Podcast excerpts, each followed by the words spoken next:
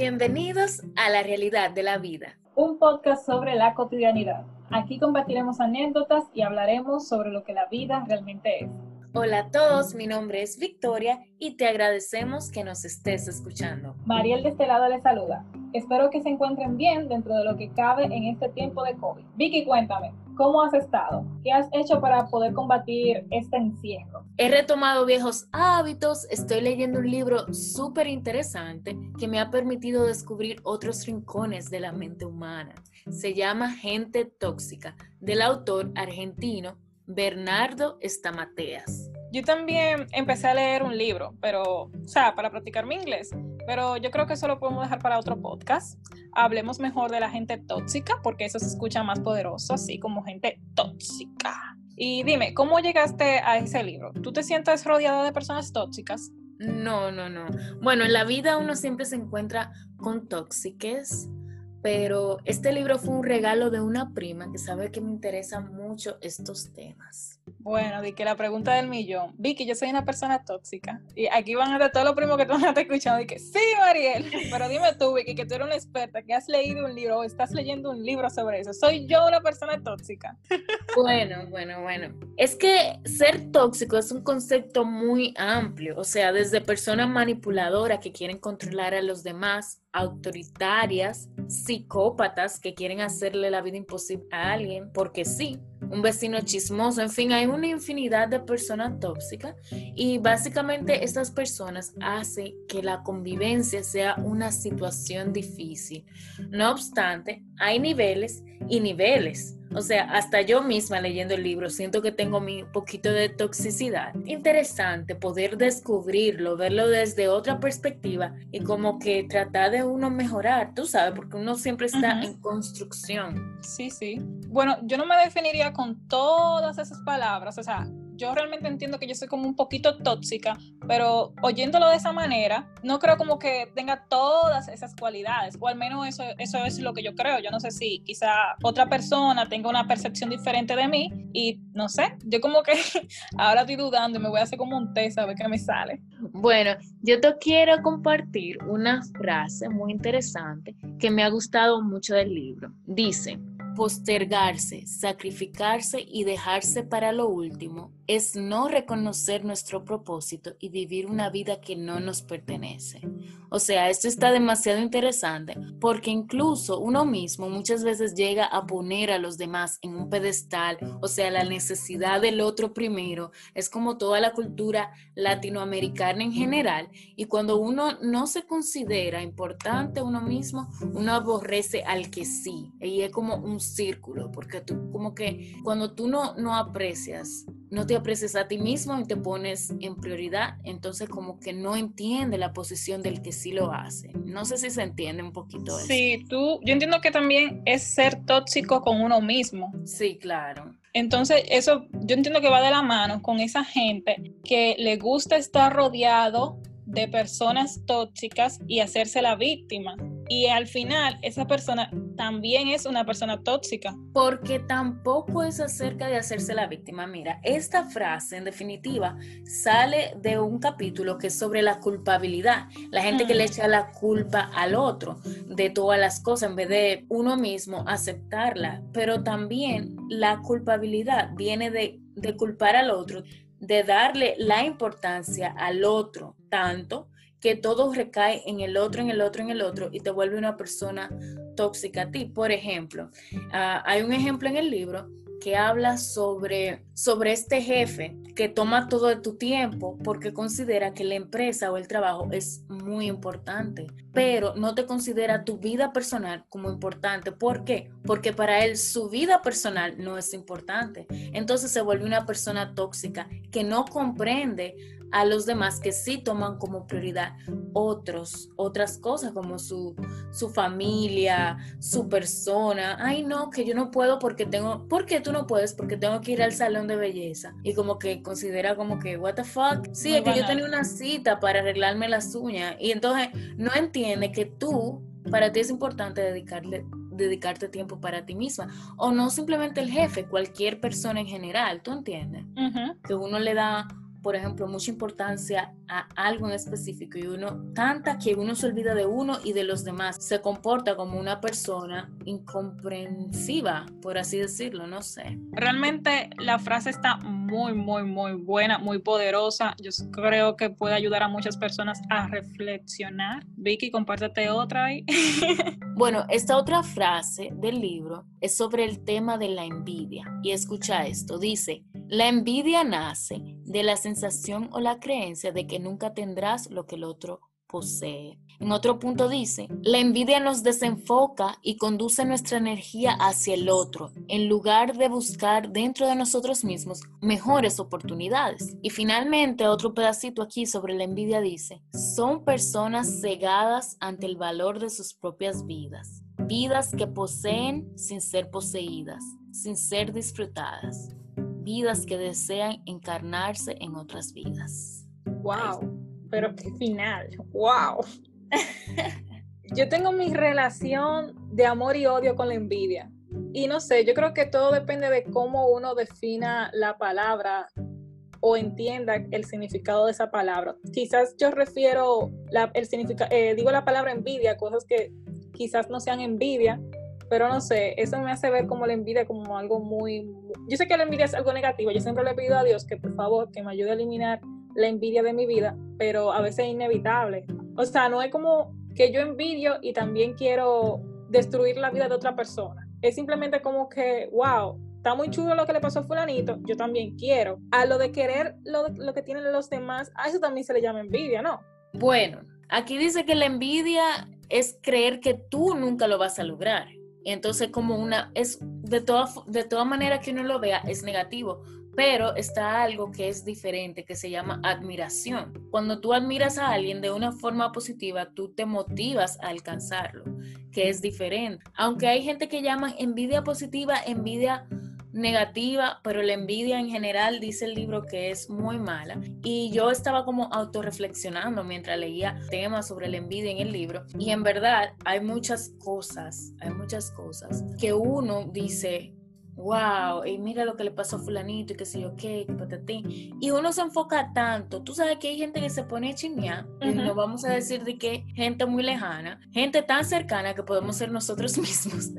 Soy yo, yo soy la chimosa del grupo.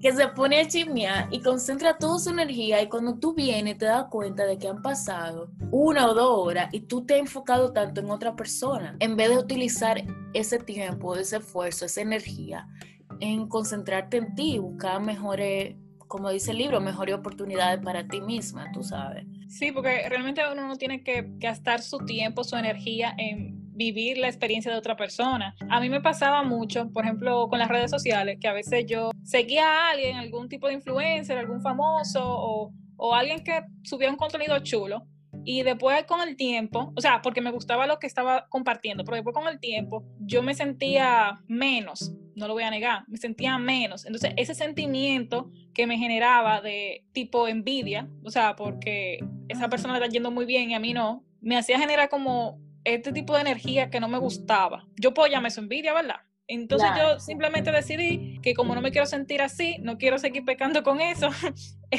no ocultaba a la persona, le daba un follow, dejaba de seguirla y, y, nada, seguía, seguía adelante. Y luego cuando ya yo no sentía ese tipo de sentimiento, volví a seguir a, la, a, la, persona, porque no es como algo como eterno, como que, ah, no, yo no puedo saber de fulanita porque su cabello es muy bonito y yo no lo puedo tener como el de ella y yo quiero su cabello, no. Es algo como momentáneo, como que, ah, no, yo hoy no estoy para ti y realmente yo no me voy a hacer daño, yo...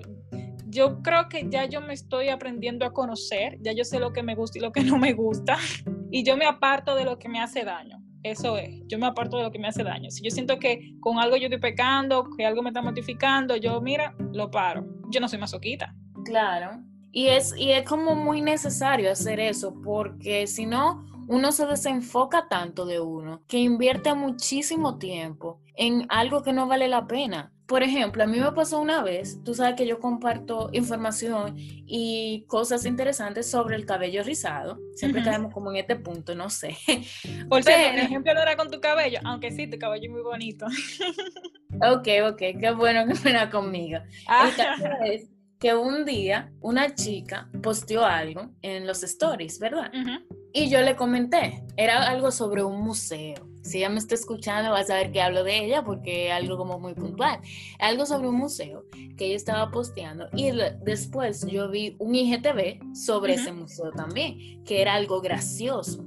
Entonces fue como en tiempos diferentes. Ella publicó sobre el museo como en, las, en el fin de semana y yo como que el lunes vi eso. Y yo se lo mandé, hey, mira sobre tu museo y qué sé yo qué.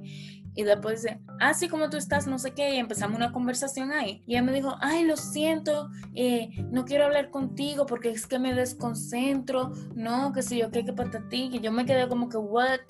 Y luego me estaba diciendo de que, sí, es que yo no puedo, eh, es que ya yo no le hablo a creadoras de contenido, ni que si yo... Full, yo me sentí pila de mal cuando ella me dijo eso, como porque ella también crea contenido de cabello rizado. Y realmente, nosotras, por así decirlo, teníamos la misma cantidad de seguidores, vamos a decir. Y luego ella subió muchísimo más que yo. Me gusta las redes, pero tampoco me enfoco tantísimo en eso. ¿Qué te digo? Sí me enfoco, quiero mantener un contenido de calidad, pero simplemente no subo por X o por Y, pero no he subido de seguidores, así como ella, ¿verdad? Lo que me gusta de las redes también es conocer personas y hablar y, conocer de cultura diferente, de cosas diferentes, porque ella se encuentra en Francia ahora mismo y yo me encuentro en Inglaterra, pero las dos somos dominicanas. Y nos seguimos desde que yo vivía en Santo Domingo y ella vivía en Francia. Digo, ella vivía en Santiago. Y yo le di un follow, porque si ella me dice que ella no habla con creadores, entonces yo no le voy a hacer la maldad ni tampoco la voy a tener a ella ahí si yo no le puedo hablar. ¿Tú me entiendes? Una tentación, realmente, no sé, una posición difícil. Y mira que a mí me pasó no algo similar, ¿verdad? Pero sí relacionado. Yo soy de esta gente que a veces uno está creciendo, uno no viene con conocimiento. Entonces, a veces tú no sabes qué cosas tú quieres o necesitas si tú no las conoces. Entonces, una forma de conocer y saber es leyendo, educándote o viendo otros ejemplos. Entonces, yo me encuentro muy incómodo que yo te vea a ti creciendo, logrando algo y que yo entienda que a mí me interesa eso y que yo te haga una pequeña consulta de como para que tú me ayudes, qué sé yo, y como que tú me salgas con algo así. No, no sé. Lo yo que entiendo que uno tiene que compartir conocimiento. Claro, porque así, o sea, yo he visto muchísima gente que son creadores de contenido, en este ejemplo en específico, y tienen millones de, seguidores y se juntan y salen y hacen cosas heavy, chulas, y yo en colaboraciones. Colaboraciones, colaboran y hacen cosas chulas, y yo entiendo que esa es la clave, de no tomárselo tan serio, sino que disfrutar el momento, disfrutar el camino y conocer personas y en juntos, todos juntos podemos llegar más lejos. Pero el caso es que yo le escribí a ella por ese motivo yo quería hablar y conversar sobre el museo, sobre el museo y saber cómo era de su vida, porque ella se fue de, República Dominicana y está sola, sin, sin nadie, sin su familia, igual que como yo estaba, solo que yo vine primero a Inglaterra y como ella es reciente, lo que su mudanza y todo eso, que al principio todo una, un millón de emociones y cosas, pero ella malinterpretó, ella entendió que yo le estaba hablando para ser su amiga porque ella tenía muchos seguidores, no entendí por qué, porque nosotros no hablamos de hace mucho, pero parece que ese, ese hecho la hizo sentir a ella como que ay, soy tan importante que cualquiera que me hable es porque quiere colaborar o, o, agarrarse de mí, ¿verdad? Pero de todas maneras, cuando yo leí este capítulo, entendí que puede ser cierto lo que ella me dice. Ella me decía que ella se desenfoca cuando habla con otros creadores de contenido por X o Y razón. Quizá ella de cierta, de cierta forma sentiría envidia de cualquier punto de mi vida o de cualquier cosa que yo suba a las redes, cae eso y se siente que se desenfoca, que no que se pone a ver mucho contenido ajeno y no y no atiende a lo suyo y le doy toda su razón. ¿Tú ves? Sí, sí, eso es saludable. Y desde, ese punto de vista, desde, ese, punto, de vista, claro, claro. Tú ves, si ella, si ella se siente así, le doy toda su razón. Y si ella no quiere hablar con uno, pues que no hable con uno. Aunque no comparto ese sentimiento, aunque ella no me haga sentir así y aunque realmente yo no estuviera buscando nada con ella, trato de entenderla porque total, en la vida, cada cabeza en un mundo, tú ves. Así es, así es. Tú entiendes que uno puede vivir con personas tóxicas a su alrededor sin que esa energía le haga daño a uno. No, incluso depende del, tipo de toxicidad, ¿tú me entiendes? Ok, porque ok, ya tú mencionaste que, que, toda persona tiene por lo menos un grado, un nivel de las cualidades que tiene una persona tóxica. O sea, que a cierto nivel uno es un poquito tóxico. Todo el mundo tiene un poquito de toxicidad, pero por ejemplo, en el libro más adelante habla sobre un tema que es este tipo de persona descalificador, vamos a decir, que todo lo que el otro haga está mal vamos a decir, que todo lo que el otro haga no merece la pena, está mal y con eso descalificando al otro siente que esa persona brilla. Más adelante en ese tema habla de que esa persona, el descalificador, eh, se considera una persona de difícil convivencia y que una persona así nunca se va a poder relacionar de manera positiva con nadie. Y te apuesto que de seguro muchos tendrán familiares descalificadores, que todo lo que hacen ellos es perfecto y lo que tú haces es un toyo. No vale tres pesos. Entonces, entonces dice que con ese tipo de personas no se puede, no se puede lidiar y que si tú te consideras ese tipo de persona, la única forma de tú avanzar con tus relaciones interpersonales es cambiando, tú sabes. Porque no es solo decir que todo lo que hace el otro es un tollo, sino actuar de una manera ofensiva para los demás. Y dice que el descalificador quiere convertirse en tu amigo, quiere convertirse en una persona de confianza para ti para luego aplastar tus sueños y tus metas ante los demás. Pero de por Dios, amigo, trate de ayudarme. Si yo estoy haciendo la cosa mal, dígame cómo se la bien. Sí, la forma y cómo, tú sabes, la forma en que tú te comunicas también. Porque ninguna, ninguna persona es tan mala, tan mala que no tenga ni una cosita buena que resaltarle. ¿Tú me entiendes? Es un punto. Tú sabes que a mí me pasa, bueno, es que yo a veces tengo los ojos pesados, pero a veces yo comienzo un chiste y a veces no sé cómo terminarlo. Entonces, me ha pasado, por ejemplo, si estoy con una prima o con un amigo que hizo algo pendejo y yo cuando inicio una conversación con otra persona, digo, oh, pero a fulano le gusta eso, ¿tú no viste el estrellón que se dio? Entonces, como que mi forma de presentar a esa persona a un nuevo grupo es diciéndole algo malo que hizo, pero qué gracioso. Eso me hace a mí una persona descalificadora. No sé, porque si lo único que tú, depende, si lo único que tú dices de los demás son cosas negativas. No siempre, o sea, no, no, o sea, es simplemente que, que no sé, no sé, que fue algo gracioso y no sé, me salía en el momento, algo gracioso.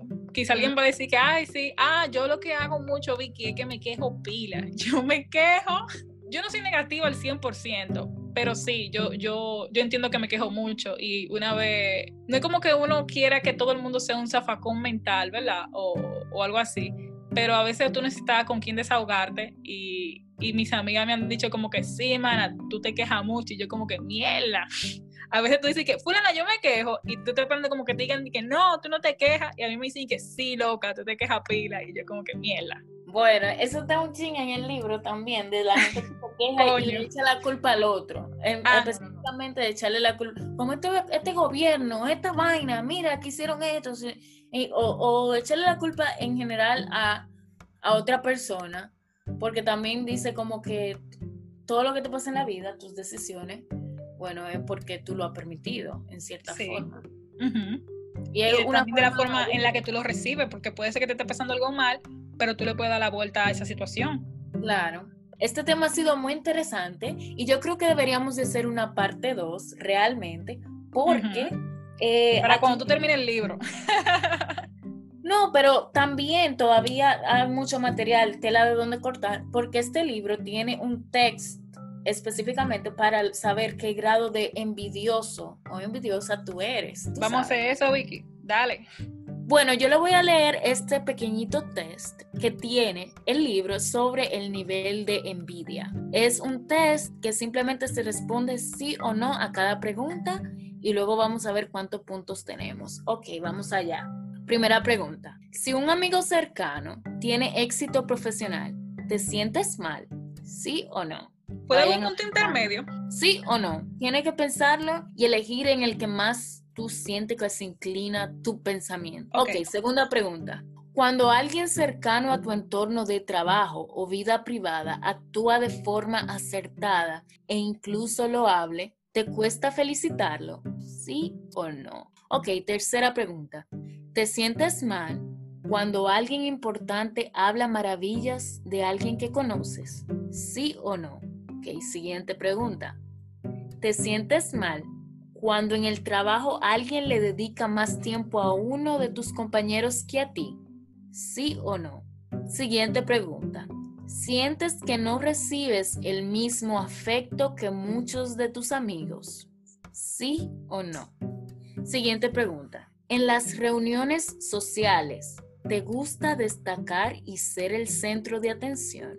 Siguiente. ¿Criticas a gente famosa o a personas que no conoces? Siguiente. ¿Te alegra que alguien que ha triunfado esté pasando ahora un mal momento? Siguiente. ¿Te sientes mal si te tratan de la misma manera que a otra persona? Y la última pregunta. ¿Alguna vez has pensado que tus amigos no saben lo que vales? Ok, vamos a los resultados. Si el resultado es más de cuatro sí, tienes envidia. Envidia sana o enfermiza podrás tratar de buscarle una justificación, pero sea cual fuera el caso, es necesario que mires hacia tu propia vida y observes qué es lo que ha hecho el otro para llegar a, determinado lugar que yo no he hecho. Esta reflexión no tiene como fin cargarte de culpas y reproches, sino ponerte ante un nuevo planteamiento acerca de la forma y las estrategias que debes accionar para llegar a tus propios objetivos. Señores, esto ha sido todo por el podcast de hoy. Vicky, espérate, yo llegué a tres sí, ¿qué significa eso? ¿Me va a dejar así? Bueno, bueno, si tú llegaste a menos de cuatro, significa que estamos bien, por ahora estamos bien. ok, lo voy a aceptar. Ok, señores, hemos llegado al final de este podcast. Esperamos que le haya gustado. Nos vemos en un próximo. Bye bye. Bye.